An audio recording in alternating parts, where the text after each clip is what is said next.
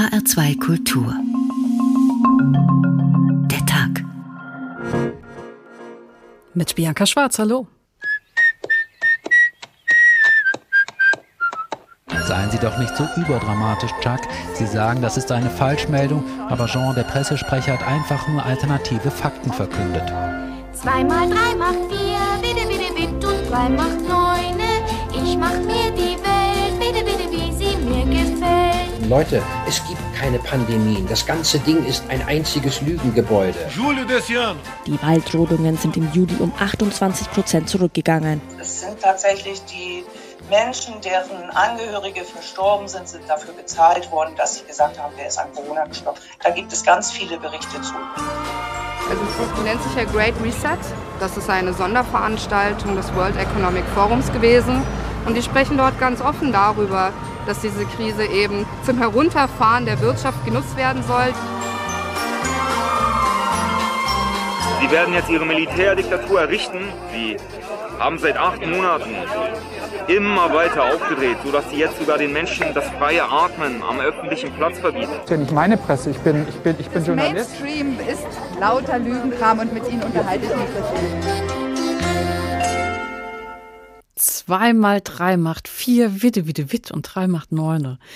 Das imponiert uns durchaus bei Pippi Langstrumpf, aber im echten Leben stößt uns das auf, das Ignorieren von Fakten. An was soll man sich denn bitteschön bei der Bewertung von egal was halten, wenn nicht an Fakten? Aber ob es um das Klima geht, das Coronavirus oder ob die Frage, ob die Erde nun eine Kugel oder doch eine Scheibe ist, viele scheinen immun zu sein gegen Fakten. Und dass es nicht nur so scheint, das haben Forscher und Forscherinnen von den Unis in Princeton und Queensland jetzt in zwei verschiedenen Studien bewiesen. Und das führt uns einerseits zu der Frage, leben wir also doch in einer postfaktischen Welt? Manche Populisten scheinen sich in ihr ziemlich wohl zu fühlen, weil sie so schön einfach ist. Aber andererseits, wenn es Menschen gibt, die tatsächlich resistent sind gegen Fakten und denen auch mit guter Argumentation nicht beizukommen ist, wie müssen wir mit diesen Menschen eigentlich kommunizieren und wie unterscheiden sich diese beiden Fragen, je nachdem, ob wir gerade im realen Leben oder in den sozialen Medien unterwegs sind? Fakten mir doch egal. So haben wir diese Sendung heute genannt und da schauen wir erstmal vor unsere eigene Tür. Gestern sollte eine Demonstration der Querdenker stattfinden vor dem Hessischen Rundfunk hier in Frankfurt. Das Motto, wie viel kann man euch noch glauben? Medienkritik und Kulturerhalt. Die Organisatoren haben sich damit direkt gegen den öffentlich-rechtlichen Rundfunk gerichtet und unter anderem eine, Zitat, ehrliche Berichterstattung der gleichgeschalteten und politisch gesteuerten Medien gefordert. 1000 Teilnehmer waren angekündigt, aber da muss man sagen, aus Orga-Gründen wurde diese Demo tatsächlich zum Irrlauf durch Frankfurt für die Kritiker der Corona-Maßnahmen. Volker Siefert. Die Auflagen von der heutigen Versammlung werden eins zu eins für Sie übernommen. Das bedeutet für Sie, dass Sie insbesondere heute darauf achten müssen, dass Sie eine Mund-Nasen-Bedeckung tragen und ausreichend Abstand zueinander einhalten. Klare Ansage der Polizei auf dem Rebstockgelände. Am Ende fanden rund 400 Teilnehmer den Weg dorthin. Nachdem sie die Demo zunächst schon abgesagt hatten, dann nach einem Kooperationsgespräch mit der Polizei kommen die Demonstranten doch noch zusammen um ihrem Anliegen Ausdruck zu verschaffen. Im Fokus der Demo die Berichterstattung der Medien. Ich habe keinen gesehen von den großen Medien, keinen Artikel. Und ich schaue nach jeder Demo und ich war auf jeder Großdemo. Und ich habe nie einen gesehen, wo drin steht, was eigentlich war, was die Leute wollen. Wissen? Was, was wollen Sie? Sagen Sie es mir. Wir wollen, dass der Lockdown beendet wird. Wir halten die Maßnahmen für falsch ohne Corona zu leugnen, sagt Simone Schmitz-Garlow. Andere Demonstrantinnen sehen die mediale Berichterstattung so. Das war Hetze, pure Hetze war das. Gegen Menschen, die sich einfach nur für den Staat stark machen, für Demokratie und unsere Rechte. Unsere Kinder gehen kaputt. Ich habe zwei Enkelkinder. Die möchten nicht mehr spielen, die möchten nicht mehr raus, die wollen nicht mehr essen. Ich finde, dass alle gehört werden müssen, alle Experten. Bei der Kundgebung geht es aber nicht nur um die Berichterstattung deutscher Medien, es geht auch um eine satanische Weltverschwörung, die der Redner Daniel Langhans hinter der Maskenpflicht vermutet. Sie wollen diese Okkultisten damit auf sich selber einwirken. Sie wollen sich von der Ordnung Gottes lösen. An der Stelle, wo diese Okkultisten, Satanisten das über die ganze Welt breiten wollen, da sagen wir Nein! Die Stadt Frankfurt hatte verfügt, dass die Demo nicht, wie von den Veranstaltern ursprünglich gewünscht, vor dem hessischen Rundfunk stattfinden durfte. Dort könnten die Corona-Schutzmaßnahmen nicht eingehalten werden, wenn tausende Demonstranten nach Frankfurt kämen, so die Begründung.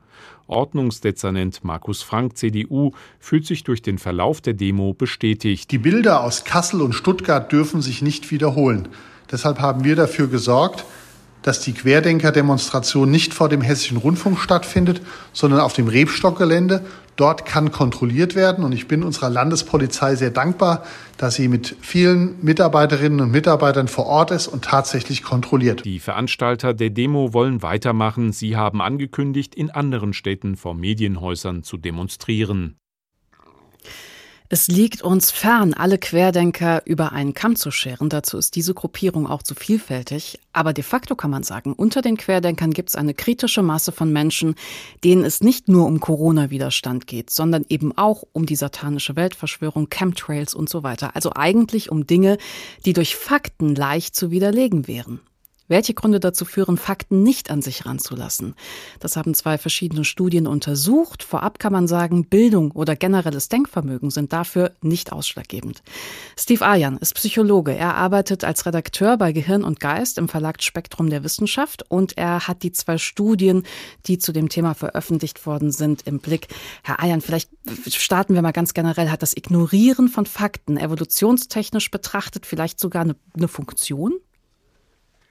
Ja, hallo Frau Schwarz. Ähm, äh, ja, das, äh, kann man durchaus bejahen. Also äh, man kann eigentlich sagen, dass evolutionspsychologisch betrachtet der Mensch nicht in erster Linie dazu geschaffen ist, oder unser Denken dazu dient, so etwas wie Wahrheit zu erkennen, sondern das Überleben zu sichern äh, und uns dabei zu helfen. Und ein ganz wichtiger Punkt beim Sichern des Überlebens ist äh, sozusagen ein Gefühl von Zusammengehörigkeit und sich mit anderen zu identifizieren, Gruppen zu bilden, ähm, das ist zum Beispiel einer der Faktoren, die dazu führt, dass Menschen äh, sich halt äh, das als Teil ihrer Identität verstehen und ihrer sozialen Identifikation mit anderen äh, bestimmte Überzeugungen zu teilen, die aber oft in irrationaler Art sind. Mhm. Bei dem, was Sie jetzt gerade sagen, sind Sie ja schon relativ nah an dieser Studie der Uni Princeton. Da mhm. müssen wir über Moral sprechen tatsächlich. Bitte beschreiben Sie doch mal den Versuchsaufbau. Genau, also bei dieser gerade erschienenen Studie äh, wollten zwei Psychologen schauen, wie sehr Menschen eigentlich bereit sind, die Evidenz, also das, was ihnen so an Fakten zur Verfügung steht, was sichtbar ist, zu zu verbiegen, äh, um bestimmten moralischen Ansprüchen gerecht zu werden. Also sie haben den Personen, das waren so rund 800 Teilnehmer, kleine Geschichten vorgelegt, in denen es immer um zwei Leute ging, entweder zwei Freunde zum Beispiel oder auch ein Ehepaar. Bei den Freunden war es so, dass einer von den beiden, bei dem wurde Drogen gefunden, Kokain. Und dann wurden ein paar Details aufgelistet, was da, äh, ja, wie sich dieser Freund verdächtig äh, gemacht hat. Bei dem Ehepaar war es so, dass einer von beiden an Krebs erkrankte und dann eben bestimmte medizinischen Fakten aufgelistet wurden. Und dann war jeweils die Frage, wie würde der andere in dieser Zweiergeschichte darauf reagieren? Also der Freund, würde er den anderen Freund verdächtigen äh, und der Ehepartner, wie, was würde er glauben, wie hoch die Wahrscheinlichkeit ist zu versterben? Und da waren Versuchspersonen im Vergleich zu einer Bedingung, wo sie sozusagen ganz neutral beurteilen sollten. Da war die Frage, wie würde denn eine, eine Maschine, zum Beispiel ein Algorithmus, diese Situation beurteilen? Da waren die Personen sehr nah an den Fakten und sagen, ja, die Maschine würde wahrscheinlich sagen, der Partner wird wahrscheinlich bald sterben oder der Freund hat mit Drogen gedealt aber es war sozusagen eine moralische Pflicht, sahen sie jeweils bei dem Partner, bei dem Freund sozusagen loyal zu bleiben und zu sagen, du musst trotzdem, ähm, sollte trotzdem sich davon nicht äh, ja, äh, irre machen lassen oder zu seinem Freund stehen und nicht daran glauben oder der Partner sollte fest daran glauben, dass eine Gesundung möglich ist. Also es gibt sozusagen offensichtlich äh, ja, Erfordernisse oder Dinge, soziale Verpflichtungen, auch moralische äh, Auflagen, die wir uns zu eigen machen, die uns davon, äh, ja, von dem, was wir eigentlich als Realität sehen, äh, sehr weit entfernen können. Und das ist oft sehr erstaunlich, wie weit Menschen dabei gehen. Also sie können bis hin zu wirklich sehr offensichtlichen Fakten einfach ausblenden, wenn sie es für nötig halten. Also Freundschaft verpflichtet, sagen Sie, Liebe verpflichtet, was denn noch?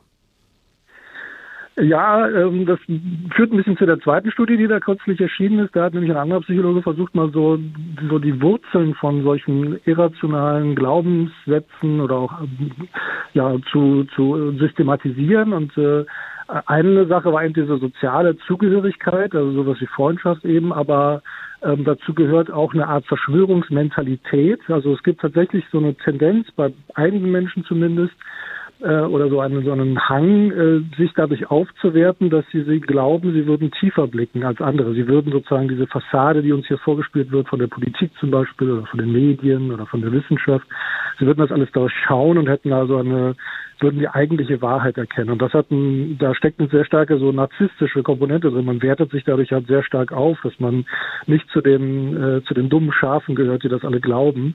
Und auch da ist es so, dass, dass Menschen offensichtlich halt äh, sozusagen sehr weit sich in sehr weit hinauslehnen und quasi äh, ja sehr fantastische Szenarien erfinden, quasi um sich selber dann darin bestärken zu können, genau so ist es, an diesem Glauben halte ich fest äh, und alle anderen spielen mir nur eine Geschichte vor. Und in dieser Studie kamen noch fünf, sechs andere Dinge vor. Etwas ganz Banales zum Beispiel sind eigene Vorteile, die man aus etwas zieht. Also Klimawandel wird natürlich oft auch in Frage gestellt von Leuten, die es einfach äh, ja, die einfach keine Lust haben, ihren Lebensstil zu verändern und weniger SUV zu fahren oder zu fliegen, solche Dinge. Ähm, also das kann auch solche Effekte haben. Diese zweite Studie, über die Sie jetzt gerade sprechen, das ist eine Studie der Uni Queensland. Aber wenn ich jetzt diese beiden Studien zugrunde lege und man wirklich wohlwollend, also gar nicht bösartig, sondern sehr wohlwollend davon ausgehe, dass es eben eine kritische Masse an Menschen gibt, die mit Fakten nicht zu erreichen sind und die auch nicht zu überzeugen sind, aus welchen Gründen auch immer. Wie müsste mhm. sich denn dann die Kommunikation in der Politik, in der Wissenschaft zum Beispiel ändern, um bei den Menschen auch anzukommen?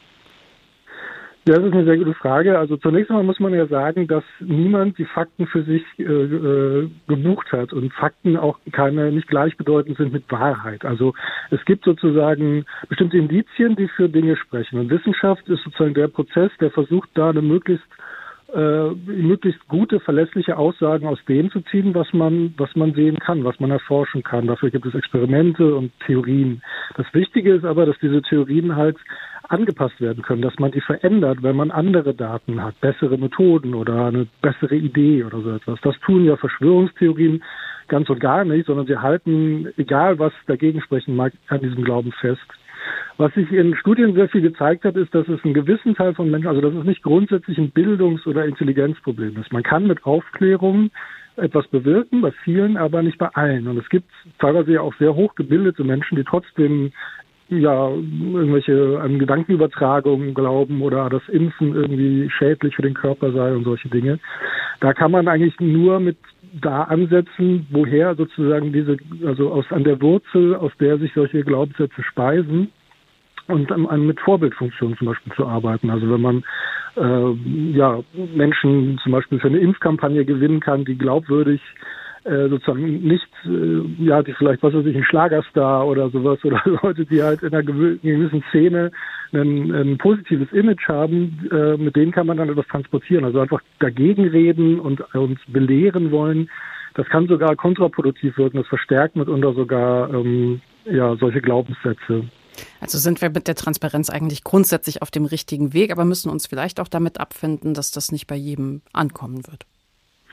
Ja, wie Sie am Anfang schon sagten, sind ja solche, solche zum Beispiel solche Querdenkerbewegungen oder Demos ein breites Sammelbecken für sehr viele verschiedene Menschen. Und man kann nicht alle mit der gleichen Methode erreichen. Also es gibt diejenigen, die man wahrscheinlich nur eigentlich so gut wie gar nicht erreicht, weil die sozusagen schon nahezu äh, psychotische Züge angenommen hat und die also sich sozusagen in, in so Wahnfantasien hineinsteigern. Da gibt es Menschen, bei denen es vielleicht tatsächlich eher so ein Vermittlungsproblem ist, wo man mit Argumenten und mit Transparenz etwas schaffen kann. Und dann gibt es sehr viele, die sozusagen, bei denen das aus so einem dumpfen Gefühl herauskommt und die man so, wo auch zum Beispiel eine Art Herdentrieb auch eine Rolle spielt. Also wenn man zum Beispiel in dieser gesamten Corona-Impfkampagne nach und nach immer mehr sehen wird, es sind immer mehr Menschen geimpft, es funktioniert, man kann auch zum normalen Alltag äh, Schritt für Schritt zurückkehren. Und dann wird es auch wieder in die andere Richtung zurück zurückschwingen. Genau, ich denke, dass allein dann dadurch, also das habe ich beim eigenen Leib zum Beispiel bei meiner Mutter erlebt, die vor einiger Zeit, sie ist 82 Jahre alt, die war eine sehr starke Skeptikerin, was das Impfen,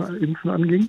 Äh, und äh, auf einmal ähm, hat sie jetzt das Gefühl bekommen, naja, aber wenn vielleicht irgendwann die Theater wieder aufmachen und dann äh, möchte ich ja vielleicht das auch in Anspruch nehmen können. Da war ihre Impfskepsis auf einmal verflogen.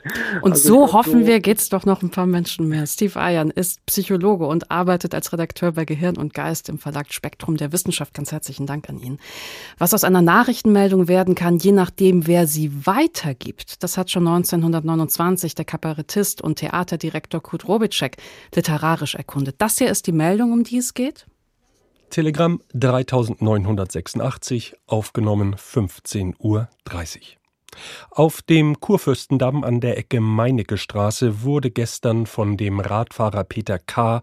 ein Hund unbestimmter Rasse angefahren. Nur dem Einschreiten unserer wackeren Schutzpolizei ist die Verhütung eines größeren Unfalls zu verdanken. Polizeipräsident Zörgiebel, Polizeivizepräsident Dr. Weiß und der Kommandeur der Schutzpolizei Oberst Heimansberg weilten an der Unfallstelle. Und das hat in Kubitscheks Zeitungsparodie das Berliner Tageblatt draus gemacht. Berliner Tageblatt.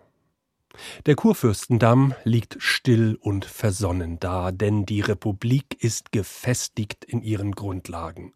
Ein Radfahrer jubelt den Kurfürstendamm entlang, mit weit ausgebreiteten Armen und ebensolchen Augen ruft er Zehn Jahre freiheitliche Verfassung. Da springt ein Hund aus dem fahrenden Autobus. Hund und Radfahrer jagen den Kurfürstendamm entlang. Sie eilen, wenn es auch hier und da eine kleine Schramme gibt, in die glänzende Zukunft der Deutschen Republik, von der schon Shakespeare so treffend sagte: To be or not to be, singing fool, that is the question wie ein linkes und wie ein rechtes Blatt mit der Meldung vom verunglückten Radfahrer umgehen, das hören Sie gleich. Fakten, mir doch egal. So haben wir diese Sendung genannt und wer bestimmt überhaupt die Fakten? Das ist eine Frage, die ist unfassbar schwierig zu beantworten. Leicht zu beantworten wäre die Frage, wer bestimmt die alternativen Fakten? Die Antwort Kellyanne Conway. Die ehemalige Beraterin von Trump hat den Begriff alternative Fakten quasi erfunden. Roman Janne geht zurück ins Jahr 2017. Fernsehmoderator Chuck Todd vom Sender NBC hat gleich zu Anfang seines Interviews eine eigentlich ganz einfache Frage an Kellyanne Conway, eine der wichtigsten Beraterinnen des amerikanischen Präsidenten Donald Trump. Es geht um die Behauptung von Regierungssprecher Sean Spicer, die Amtseinführung Trumps hätten über eine Million Zuschauer vor dem Kapitol in Washington verfolgt und viel mehr als bei Barack Obama. Sie haben noch nicht auf die Frage geantwortet, warum der Präsident seinen Pressesprecher dazu anleitet, bei seinem ersten Mal auf dem Podium eine Falschmeldung zu verkünden. Das macht doch die ganze Pressearbeit des Weißen Hauses unglaubwürdig. Nein, das tut es nicht. Seien Sie doch nicht so überdramatisch, Chuck. Sie sagen, das ist eine Falschmeldung, aber Jean, der Pressesprecher, hat einfach nur alternative Fakten verkündet. Sichtbar irritiert hakt der Moderator nach und kann kaum glauben, was er da gerade gehört hat. Alternative Fakten?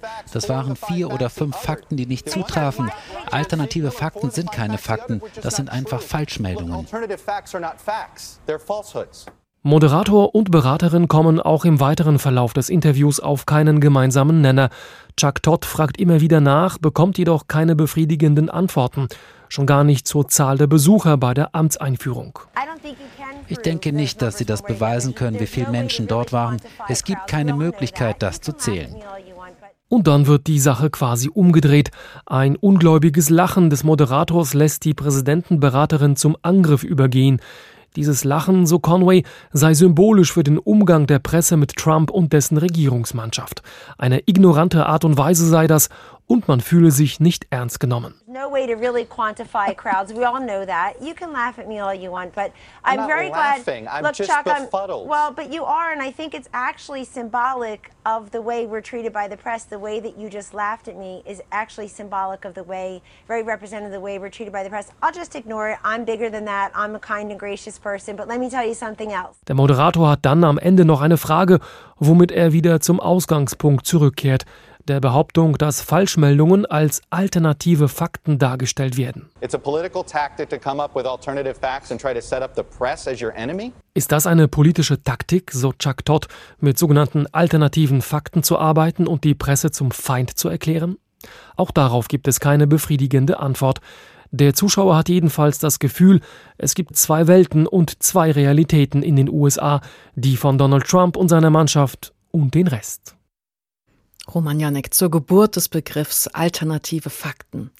Dr. Ulrike Schneider arbeitet an der Gutenberg-Uni in Mainz im Department of English and Linguistic und sie hat ein Buch geschrieben über die Sprache von Donald Trump. Es heißt From Fake News to Tremendous Success. Ulrike Schneider, Fake News heißt ja am Ende einfach nur Falschmeldung. Das gab es schon vor Trump. Aber was hat denn Trump daraus gemacht? Genau, das stimmt. Die gab es schon vor Trump.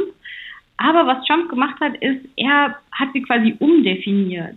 Wenn wir uns also angucken, was Fake News eigentlich heißt, ja eine nicht ernstzunehmende journalistische Veröffentlichung, die irgendwie erfunden oder falsch ist, die wir also nicht glauben sollten.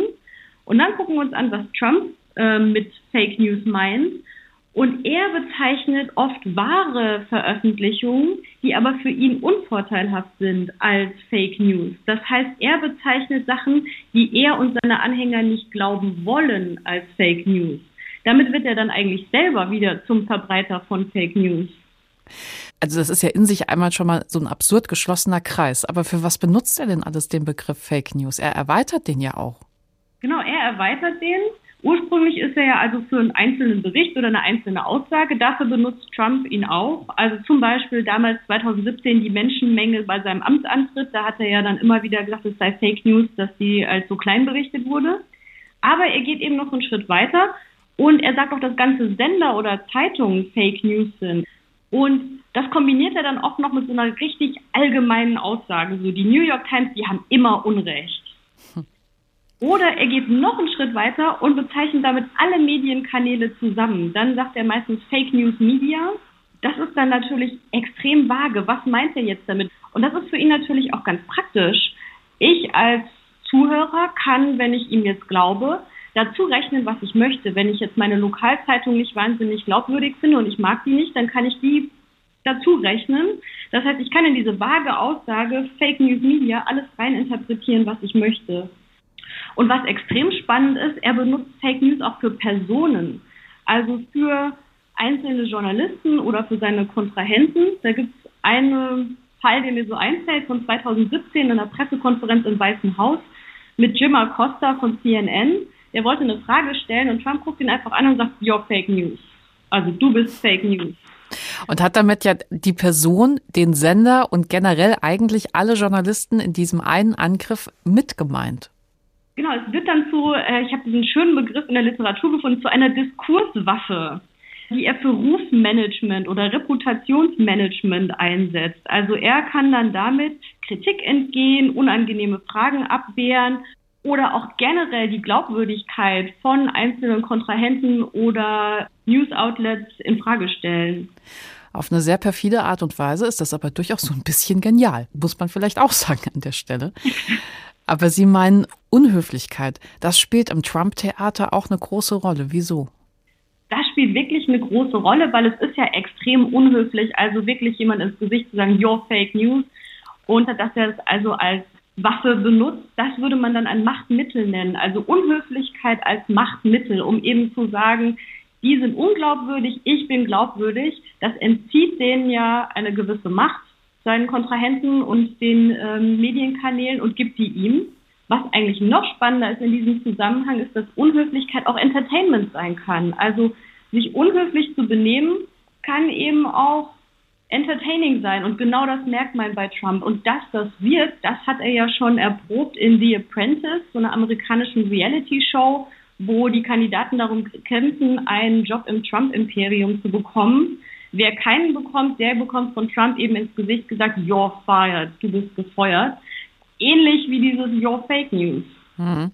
Und tatsächlich in beiden Fällen ja sehr unterhaltsam. Sie, Sie, meinten eben so Fake News, das wurde so zu seinem Slogan, zu seinem Markenzeichen. Was man ja nicht erkennen kann, ist, ob er selbst wirklich tatsächlich geglaubt hat, dass das alles Fake News sind. Aber definitiv hat er die Wirkung erkannt und für sich zu nutzen gewusst, oder? Genau, ob er daran jetzt wirklich glaubt oder geglaubt hat, das lässt sich selten überprüfen und ist letztendlich auch gar nicht so relevant. Wichtig ist, dass es wirkt.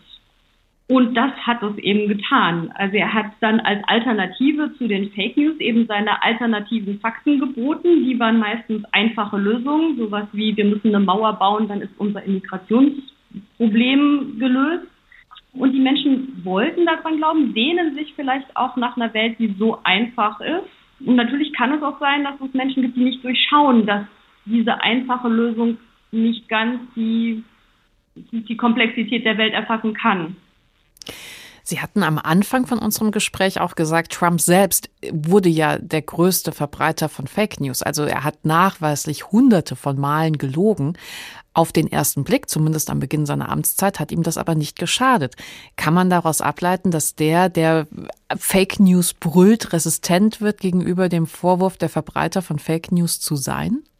Darüber habe ich heute Morgen mit meinem Kollegen gesprochen und der hat so schön gesagt, wenn man schon dran glaubt, dass die anderen Fake News verbreiten und Trump die Wahrheit sagt, dann ist natürlich jeder Widerspruch zwischen einer Trump-Aussage und einer Medienaussage wieder eine Bestätigung, dass ja Trump die Wahrheit sagt und die bösen Medien mhm. Falschmeldungen äh, verbreiten. Das heißt, das wird dann eigentlich so ein Kreislauf. Und dass der auch schön äh, so zustande kommt und so bleibt, das hat Trump natürlich befeuert. Er hat ja dann immer wieder Aussagen gemacht, dass die Medien oder auch seine politischen Kontrahenten korrupt sind, ähm, dass die alle unter einer Decke stecken und dass er aber eben nicht unter dieser Decke steckt. Er ist der Anti-Establishment-Kandidat gewesen. Er hat oft gesagt, ich bin kein Politiker. Ähm, womit er dann eben sagen will, ich bin anders, ich bin derjenige, der die Sachen so anspricht, wie sie sind. Ähm, ich brauche keine Political Correctness. Was ja auch unterstellt, dass die, die politisch korrekt sind, keine Probleme lösen. Ne? Also perfide. Ich bleibe bei dem Wort perfide. Frau Dr. Schneider, am Ende Ihres Buchs ziehen Sie ja eine Zusammenfassung aus all Ihren Untersuchungen. Zu welchem Ergebnis kommen Sie denn da? Am Schluss haben wir alle Forschungsergebnisse, die für unser Sammelband entstanden sind, zusammengetragen und haben sie angeschaut mit der Frage, entsteht da so ein Gesamtbild? Und zwar entsteht da das Gesamtbild von einem Populisten und dazu gleicht man dann eben ab, entspricht das einer Theorie. Und es gibt eine sehr interessante Theorie von Moffat, der Populismus als ein Theater, als eine Performance definiert. Das heißt, der oder die populistische Führerfigur inszeniert sich selbst, spielt also eine Rolle und Teil dieser Rolle ist eben schlechtes Benehmen. Und Teil von diesem schlechten Benehmen, und da muss ich sagen, diese Theorie ist wirklich ohne jegliche Referenz auf Trump entstanden, aber wenn wir diese Aspekte jetzt durchgehen, passt es perfekt.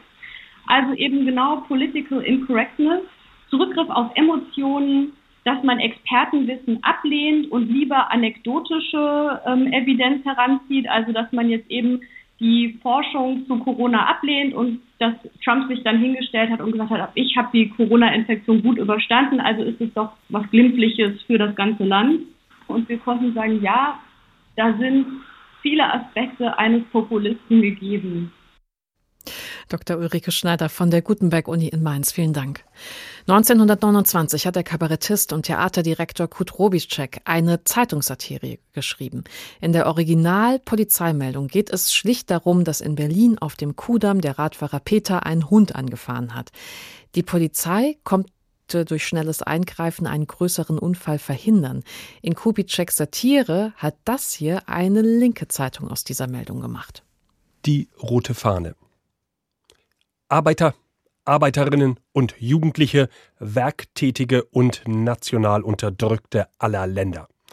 Auf dem Kurfürstendamm, jener Prunkstraße der satten Kapitalisten, auf der in kürzester Zeit die proletarische Revolution gegen die Imperialisten marschieren muss, hat ein Hund einen einfachen proletarischen Radfahrer überfallen. So fängt es an. Erst überfällt ein Hund den einzelnen Radfahrer und dann vereinigen sich alle Hunde gegen die Sowjetunion. Es ist höchste Zeit zu handeln.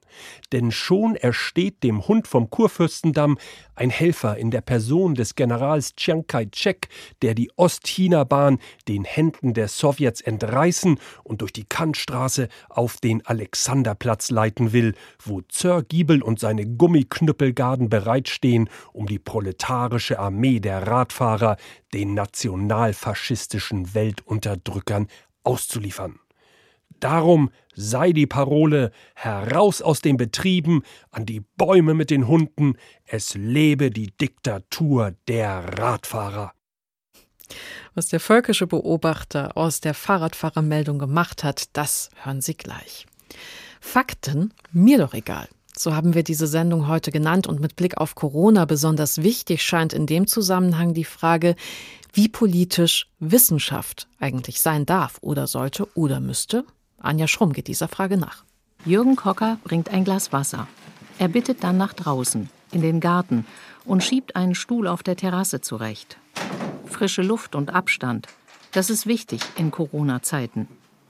Jürgen Kocker ist 79 Jahre alt, Professor, Sozialhistoriker, ein Urgestein der deutschen Sozialwissenschaft.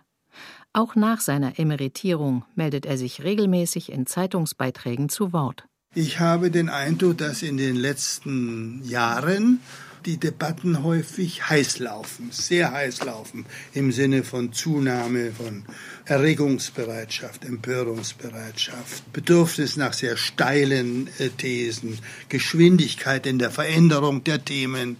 Das hat zugenommen. Forscher, werdet nicht zu Propagandisten, stand dann auch über einem seiner letzten Zeitungsbeiträge im Berliner Tagesspiegel mit Ausrufezeichen. Unterzeile Petitionen und Protest führen zu groben Vereinfachungen.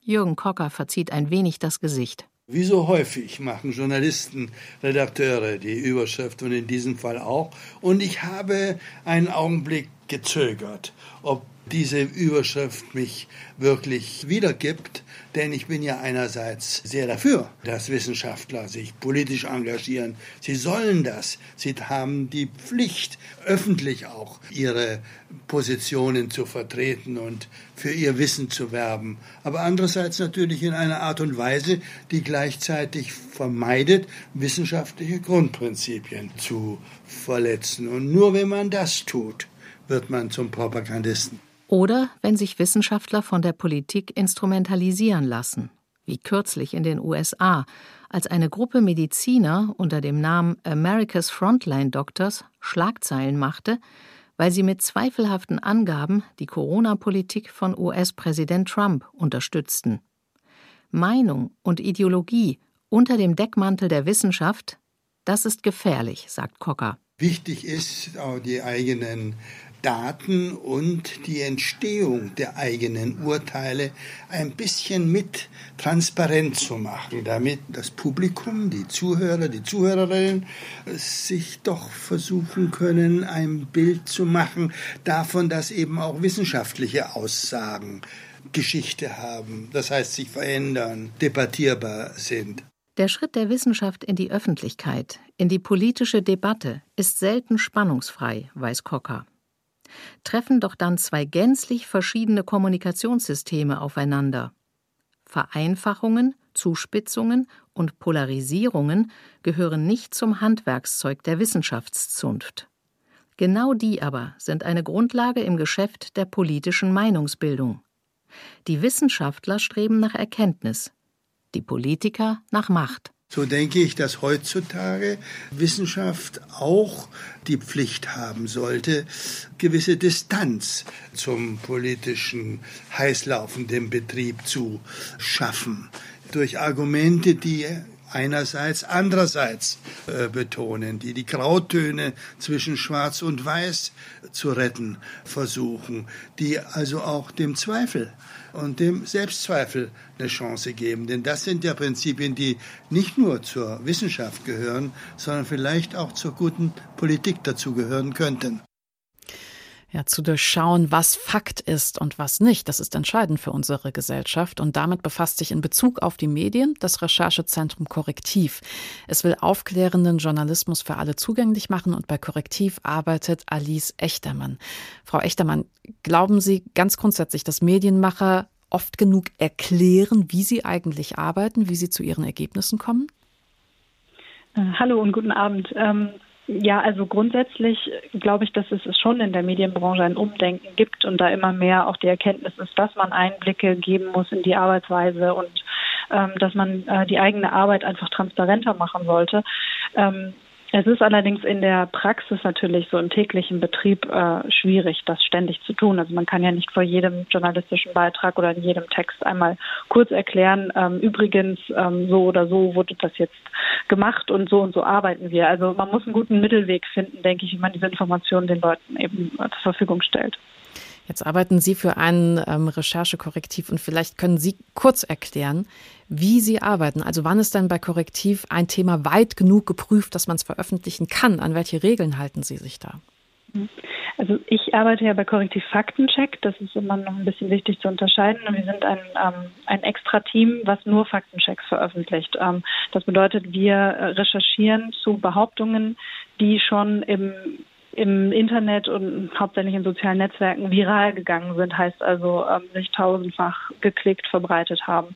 Dann kommen wir ins Spiel und sagen, ist stimmt das jetzt oder nicht? Das heißt, es ist ein, ein Reagieren, was wir machen. Ähm, und dann müssen wir natürlich ähm, die journalistischen Standards einhalten. Also ähm, bei uns geht nichts äh, raus, wo nicht mindestens eine seriöse Primärquelle, am besten immer zwei Quellen natürlich da sind, also zum Beispiel eine wissenschaftliche Studie, dann noch eine Einschätzung eines Experten oder einer Expertin zu diesem Thema. Ähm, wir schauen, dass wir dann eben auch versuchen, verschiedene Sichtweisen einzufangen, wenn es eben ein bisschen kontroversere Themen sind. Manchmal geht es aber auch nur darum, nachzuprüfen, woher ein Foto stammt. Also da macht man dann nur eine technische Überprüfung im Prinzip. Und wie gehen Sie damit um, wenn doch mal ein Fehler passiert und ein Rechercheergebnis nicht stimmt? Dann korrigieren wir uns natürlich, ähm, so wie das äh, alle guten Journalistinnen und Journalisten tun sollten. Also äh, da wird dann der Artikel korrigiert und dann wird im Artikel auch darauf hingewiesen, dass da ein Fehler war ähm, und dass wir den verbessern mussten. Da sind wir ja beim Stichwort Medienkompetenz, also das Erkennen davon, was jetzt wahr ist und wo es vielleicht äh, kritisch wird. Und äh, da stehen wir schon vor einem Generationenabriss. Sie hatten gerade ein Foto erwähnt, wenn Sie ein Foto nachrecherchieren. Also meine 19-jährige Cousine erkennt sehr gut, ob bei Instagram ein Foto bearbeitet wurde. Ähm. Mein Vater um die 70 vielleicht eher nicht. Mhm. Ja, das ist ein großer Unterschied äh, zwischen den Generationen. Das bemerken wir auch in der täglichen Arbeit. Ähm, und wir sehen es einerseits als sehr wichtig an, dass in Schulen natürlich Medienkompetenz unterrichtet wird. Ähm, das passiert allerdings auch schon viel und es sind wirklich viele Menschen im Bildungsbereich sensibilisiert für das Thema Desinformation. Ähm, dann hat man natürlich das Problem, wie erreicht man denn die, die nicht mehr zur Schule gehen, die, schon ähm, seit Jahren im Berufsleben sind, die das früher in der Schule nicht gelernt haben und jetzt erst später damit konfrontiert wurden. Das ist eine etwas ungelöste Frage, ähm, die wir als Journalisten natürlich auch nicht beantworten können, aber da sollte man Wege finden, weil es gerade auch Ältere sind, die große Probleme damit haben, Informationen im Internet richtig einzuschätzen. Wie reagieren denn zum Beispiel Social-Media-Plattformen darauf, wenn sie feststellen, dass da jetzt tatsächlich Fake News veröffentlicht wurden? Hm. Ähm, die Plattformen haben da ganz unterschiedliche an, Herangehensweisen an das Thema. Facebook hat eben das Fact-Checking-Programm, an dem Korrektiv Faktencheck auch teilnimmt. Also wir haben eine Partnerschaft mit Facebook. Facebook verwendet unsere Faktenchecks, um eben Informationen auf der eigenen Plattform zu kennzeichnen. Das ist ein aufklärerischer Ansatz. Da wird dann ein Warnhinweis an den Beitrag gepinnt und gesagt, hier, das ist falsch, weil ähm, schau doch mal in dem Artikel von Korrektiv und da haben die dann unsere ganze Recherche verlinkt. Ähm, das machen nicht alle sozialen Netzwerke so. Bei Facebook ist das ehrlich gesagt äh, bisher das Einzige, wo man das findet. Es gibt aber natürlich auch äh, bei Twitter immer mehr Ansätze zu versuchen, ähm, seriöse Informationen zu kennzeichnen, ähm, fragwürdige Informationen auch mit Warnhinweisen zu versehen. Ähm, also das ist im Umbruch und da ist auch viel passiert jetzt in der Corona-Pandemie. Da werden auch Inhalte zum Beispiel gelöscht, obwohl Falschinformationen als per se vorher eigentlich nicht gelöscht wurden, sondern eben nur markiert. Ähm, aber da haben die Plattformen gesagt, das ist hier eine Gefährdung der Gesundheit und in der Corona-Pandemie entscheiden wir jetzt, dass wir das auch entfernen. damit haben wir als Faktenchecker nicht unbedingt was zu tun. Das ist das Hausrecht der Konzerne, die sie da umsetzen. Mhm. Jetzt ist aber mit Corona ja das Vertrauen auch in die klassischen Medien wieder stark gestiegen. Wie erklären Sie das denn? Ähm, ich finde das eine schöne Entwicklung. Ich glaube, ähm, das liegt einfach daran, dass in einer Krise die Menschen eben unheimliches Informationsbedürfnis haben und dann wenden sie sich eben doch an die Medien, denen sie wirklich vertrauen können. Also da ist doch schon ein breites Wissen offenbar da, wem man vertrauen kann. Dass das dann ähm, einfach, weil man sich informieren möchte über diese bedrohliche Lage, doch immer besser ist, dann bei den Zeitungen vor Ort oder bei den öffentlich-rechtlichen Medien dann die Auskunft zu suchen. Aber es ist gleichermaßen auch so, dass äh, die Klickzahlen für unseriöse Angebote gestiegen sind. Also auch die profitieren von dieser gestiegenen Aufmerksamkeit und diesen, dieser Verwirrung, die die Leute dann oft auch selbst Recherchen anstellen lässt. Alice Echtermann, herzlichen Dank für Ihre Zeit. Sie arbeitet beim Recherchenetzwerk Korrektiv. Ein Fahrradfahrer namens Peter fährt auf dem Berliner Kudamm einen Hund unbekannter Rasse an. Die Polizei kann durch schnelles Eingreifen einen größeren Unfall verhindern. Das ist die Polizeimeldung, die in einer Zeitungssatire aus dem Jahr 1929 von Kurt Robitschek quasi quasi weitergegeben wurden an sechs verschiedene Blätter. Sie ist natürlich fiktiv, aber das macht eine eher rechte Zeitung in dieser Satire aus der Meldung. Völkischer Beobachter. Der gestrige Vorfall am Kurfürstendamm, dem ein aufrecht fahrender deutscher Radfahrer zum Opfer gefallen ist, hat gezeigt, welcher Werkzeuge sich die Weisen von Zion bedienen. Wieder ist ein Parteigenosse von einem krummbeinigen, ofüßigen Dackel bei Nacht und Nebel hinterrücks überfallen worden krummbeinig. Das verrät die wahre Rasse dieser ostjüdischen Haustiere, die mit herabhängenden, gelockten Ohren am Rückenmark unserer Volksgenossen saugen und unserem deutschen Schäferhund den Knochen vor der Nase wegschnappen. Unser Führer Adolf Hitler spricht morgen im Sportpalast zu dieser nationalen Sache. Parteigenossen erscheinen in einfacher Feldausrüstung mit Handgranaten und Flammenwerfern. Kurt Robitschek hat damals sechs Varianten der Wahrheit geschrieben. Das ganze Werk von ihm finden Sie problemlos online. Fakten, mir doch egal. So haben wir diese Sendung genannt. Und heute ist es mit der Wahrheit immer schwieriger zu durchschauen, vor allem wenn wir uns dann in die sozialen Netzwerke begeben. Rebecca Diekmann erzählt aus ihrer Timeline. Ein ganz normaler Montag in den sozialen Medien. Auf Instagram begrüßen mich die gleichen Posen und Filter wie immer. In meiner Facebook-Timeline viel Privates, ein bisschen Werbung, ein paar Beiträge von Gruppen und Nachrichtenkanälen, die ich abonniert habe. Mir fällt der Post eines Bekannten auf, der in den USA lebt. Der Rapper DMX soll angeblich kurz vor seinem Tod eine Corona-Impfung bekommen haben. Quelle Fehlanzeige. Die Nachrichten rennen dem Algorithmus hinterher. Wenn in Moria die Zelte brennen, dann sieht das niemand mehr. Dass der Facebook-Algorithmus maßgeblich das beeinflusst, was ich in meiner Timeline zu sehen bekomme, das ist inzwischen bekannt. Was like oder teile ich, wie lange schaue ich mir Beiträge an? Dementsprechend stellt mir Facebook meinen persönlichen Mix zusammen.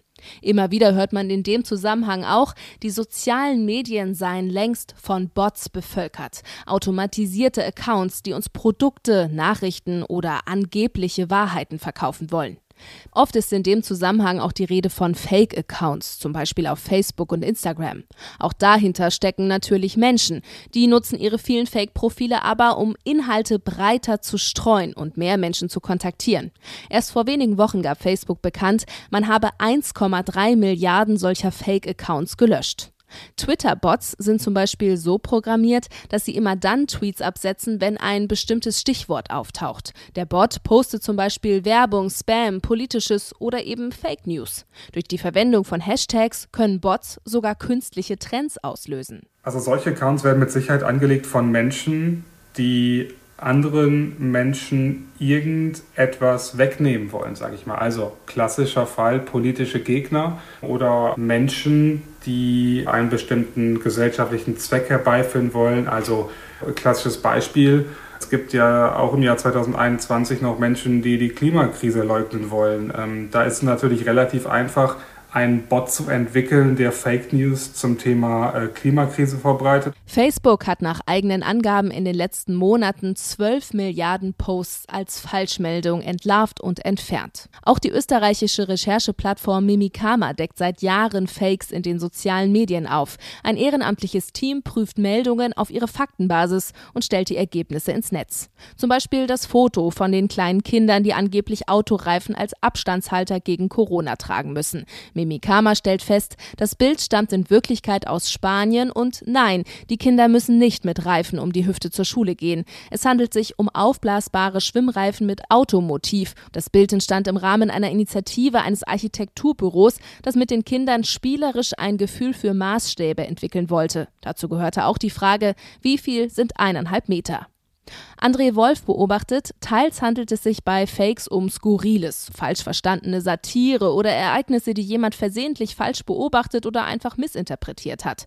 Aber viele Meldungen hätten auch eine andere Qualität. Sie seien ganz bewusst platzierte Manipulation oder Desinformation. Hier haben wir es mit bewussten Techniken zu tun, die eingesetzt werden, indem falsche Bilder oder falsche Videos in einen Kontext gepackt werden, der echt ist, dass falsche Schlüsse aus einer Situation gezogen werden, aber bewusst, um etwas in ein anderes Licht zu lenken.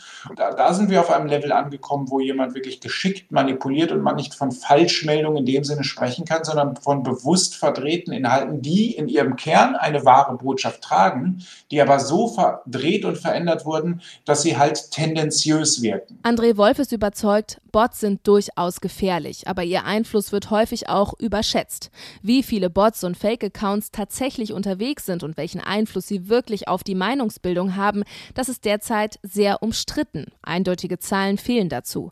Aus Nutzersicht stellt sich vor allem die Frage, Fake oder Real, wie erkenne ich das? Rebecca Diekmann über Bots. Und wenn es um Bots geht und um Cyborg-Accounts, dann ist Eva Wolfangel eine Instanz. Die freie Journalistin, Speakerin und Moderatorin war am MIT in Boston. 2018 ist sie als European Science Writer of the Year ausgezeichnet worden und sie schreibt über Themen wie künstliche Intelligenz, virtuelle Realität und Cybersecurity. Eva Wolfangel, ich würde gerne historisch vorne anfangen. Der Chatbot Tai von Microsoft, das war vor ein paar Jahren der erste Bot, über den voller Schrecken diskutiert wurde. Was war denn Tai so für ein Typ? Also er hat sich zumindest entwickelt zu einem richtigen kleinen Nazi. Davor war er, würde ich sagen, einfach unbeleckt. Also es war ja ein System des maschinellen Lernens, eine künstliche Intelligenz, die lernen sollte zu sprechen aus der Interaktion mit Twitter-Nutzern. Also dieser Chatbot wurde auf Twitter live geschaltet und konnte, konnte nichts und hat dann gelernt, indem er geguckt hat, wie sprechen denn die Twitter-Nutzer mit mir. Also man konnte ihn ansprechen und hat daraus gelernt, zu sprechen und Sätze zu bilden. Und was dann so diese Diskussion geführt hat, war das Problem, dass Twitter immer wahnsinnig gut funktioniert mit Leuten, die irgendwie was Blödes im Sinn haben. In dem Fall waren es tatsächlich also Leute, Rechte vermutlich, die zu ihm beigebracht haben, Hitler-Sprüche von sich zu geben gegen Juden zu hetzen und so weiter. Und das hat er am Ende, ich glaube nicht mal 24 Stunden nach seiner Geburt sozusagen, hat Tai den Nazi raushängen lassen. Nach 24 Stunden? Ja, und ich glaube, dann wurde auch wieder abgeschaltet. Es ging auch ziemlich schnell, dass sie dann beschlossen haben, okay, es funktioniert nicht, wir lassen das wieder. okay, es war ein kurzes, aber lautes Leben. Das passt doch zum Populismus unserer Zeit. Ja, stimmt. Jetzt kann ich ja aber mittlerweile zum Beispiel im Kundenservice bei so größeren Unternehmen mit einem Bot chatten, wenn irgendwas ist. Sie sagen dennoch, die Technologie dazu, die führt immer noch ein Nischendasein. Maschinelles Lernen sei nach wie vor zu aufwendig und zu unzuverlässig, um wirklich überzeugend und glaubhaft mit einem Menschen zu kommunizieren. So, wo hängt's denn? Also glaubhaft in dem Fall meine ich, dass es wirkt, als wenn es wirklich ein Mensch wäre. Davon sind wir noch ein Stück weit entfernt und ich weiß auch gar nicht, ob das jemals möglich ist, weil diese Systeme lernen ja aus Mustern, die sind ja reine Statistik. Die lernen einfach aus Häufigkeiten, wie oft kommt welches Wort vor, wie oft hängen diese und jene Wörter miteinander zusammen.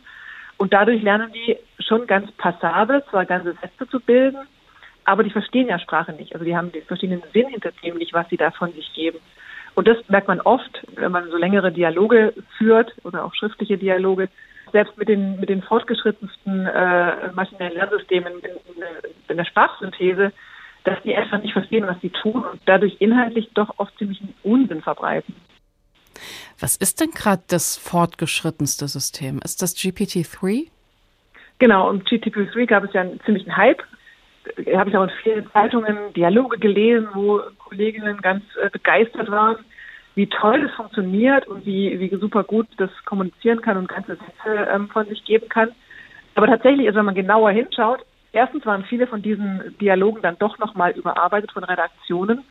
Und zweitens, sobald man ein bisschen heiklere Themen anpackt, merkt man, dass die, dass die wirklich also nicht verstehen, was sie tun und inhaltlich Unsinn von sich geben. Ich glaube, die große Gefahr dabei ist, dass es auf uns Menschen aber halt so wirkt, als wenn das durchaus berechenbarer, berechenbares anderes Lebewesen in Anführungszeichen wäre, weil es eben so vollständige Sätze bilden kann und so dadurch so ein bisschen eloquent wirkt. Und dass man dann anfängt, Dinge zu, zu glauben, das also ernster zu nehmen, als man es eigentlich ernst nehmen sollte, weil in Wirklichkeit inhaltlich ist es Unsinn. Mhm. Jetzt reden wir über die Bots, das ist die eine Sache. Aber Sie beobachten auch gerade eine Trendwende hin zu Cyborg-Accounts. Was ist das denn? Also was ich in den USA beobachtet habe und mit vielen Forschern auch äh, besprochen habe, es wurde ja lang gesagt, es gibt diese Social Bots auf Twitter oder, oder in den sozialen Medien, also angeblich reine Roboter, die interagieren mit den anderen Nutzern genauso, als wären sie echte Menschen. Und das ist Unsinn aus, äh, nach dem aktuellen Stand des Wissens und auch nach allem, was ich in meiner Recherche herausgefunden habe, weil eben KI noch nicht so gut funktioniert, dass sie wirkt wie ein Mensch. Und weil rein automatische Programme, die, die das äh, Twittern oder Posts verfassen, sind auch relativ einfach für die sozialen Netzwerke ähm, rauszufiltern. Also die, die finden die einfach und da Twitter auch sagt, das ist bei uns nicht erlaubt, werden die auch dann äh, gesperrt und gelöscht die Lösung, was, was entsprechende Angreiferinnen und Angreifer machen, ist, sie ähm, beschäftigen echte Menschen, die trotzdem aber Fake-Accounts bedienen. Das heißt, da steckt keine echte Person dahinter, sondern jemand, also schon eine echte Person, aber nicht die authentische Person, die sie vorgibt. Das ist eine Persona sozusagen. Die bekommen also Informationen. Du hast hier den Hintergrund, bist vielleicht also in dem Fall zum Beispiel Schwarzafrikaner in den USA und äh, kämpfst für Black Lives Matter, hast äh, keine Ahnung, den und den Job und dann quasi personifizieren die diese Person, obwohl sie selber jemand anders sind und versuchen damit eine Debatte zu, zu steuern und zu befeuern. Und da vermute ich jetzt, dass eine, also ein Mensch, ein wirklich tatsächlicher Mensch, aber eine Vielzahl von Profilen dann verwaltet, oder? Genau, das machen diese Menschen. Also das, der BBC hat ein, wie soll man sagen, so, so ein Unternehmen aufgedeckt, das saß, ich glaube, in Nigeria, Leute tatsächlich äh, ein ganzes Gebäude angemietet, da haben die drin gearbeitet, das ist ein Fulltime-Job äh, die haben dann eben die Aufgabe gehabt, hier, du, wird das jetzt für die, ich weiß nicht wie viele, 10, 20, 50 Menschen. Und wenn man den ganzen Tag nichts anderes macht, klar, dann kann man da mehrere verschiedene Personen äh, vertreten, die man selber gar nicht wirklich ist. Und dann wird es ja natürlich umso schwieriger, noch herauszufiltern, rede ich jetzt gerade mit einem Bot, mit einer authentischen Person oder mit einer Person, wo ein Interesse vielleicht dahinter steckt. Ne? Gibt es da überhaupt noch eine Möglichkeit, das zu durchschauen? Also nicht keine absolute, tatsächlich, weil man diese Accounts, die von echten Menschen betrieben werden, aber trotzdem fake sind, lässt sich, also da kann man ja nicht, selbst wenn man nachfragt, bist du ein echter Mensch, kommt natürlich die Antwort, weil es sind ja echte Menschen halt nur nicht authentische. Tatsächlich ist es schwierig, das eins zu eins nachzuprüfen. Ich glaube, das Einzige, was hilft, ist gesunder Menschenverstand, kritisches Denken. Also wenn einem so eine Nachricht in der Timeline serviert wird, lieber einmal mehr nachzufragen, kann das überhaupt sein? Was steckt denn da dahinter? Vielleicht mal einen Menschen fragen, der in Washington DC lebt, wenn man jemanden kennt. In dem Fall ist es so bei euch? Und sich eben nicht, nicht davon beeindrucken lassen, dass ein Tweet besonders viele Likes hat, weil das ist was, was diese Bots natürlich auch ausnutzen oder diese Angreifer, dass sie auch Likes produzieren. Das können auch reine Roboterprogramme natürlich machen oder frisch gegründete Accounts mit kaum Follower. Ähm, Likes, also äh, Tweet zu liken und dann wirkt er sofort, und das, das kennen wahrscheinlich alle, dann wirkt er natürlich sofort glaubwürdiger, wenn er viele Likes hat, und dann macht man da gerne mit. Und ich glaube, da nicht drauf reinzufallen, das im Kopf zu haben, dass auch das nicht authentisch sein muss, das ist das Einzige, was hilft. Also am Ende tatsächlich einfach kritisches Denken. Frau Wolfange, das ist aber jetzt auch ein ganz schön pessimistisches Ende für unsere Sendung heute. Ach, ich, ich weiß es nicht. Ich, ich denke mir immer, kritisches Denken, das ist ja was, was eigentlich, das können wir ja. Also wir Menschen können kritisch denken und ich glaube, wir müssen nur dran denken, es auch zu tun und dafür sensibilisiert werden. Und ich bin da eigentlich echt ganz optimistisch. Ich meine, für viele Menschen äh, ist, sind die, diese Medien immer noch relativ neu. Und ich glaube, wenn wir lernen, dass einfach, dass wir das nicht eins zu eins nehmen, dass wir Likes nicht eins zu eins nehmen, dass wir da kritisch drauf gucken müssen, glaube ich, können wir das in Zukunft schon in den Griff kriegen. Also doch noch ein bisschen Optimismus zum Schluss von Eva Wolfangel.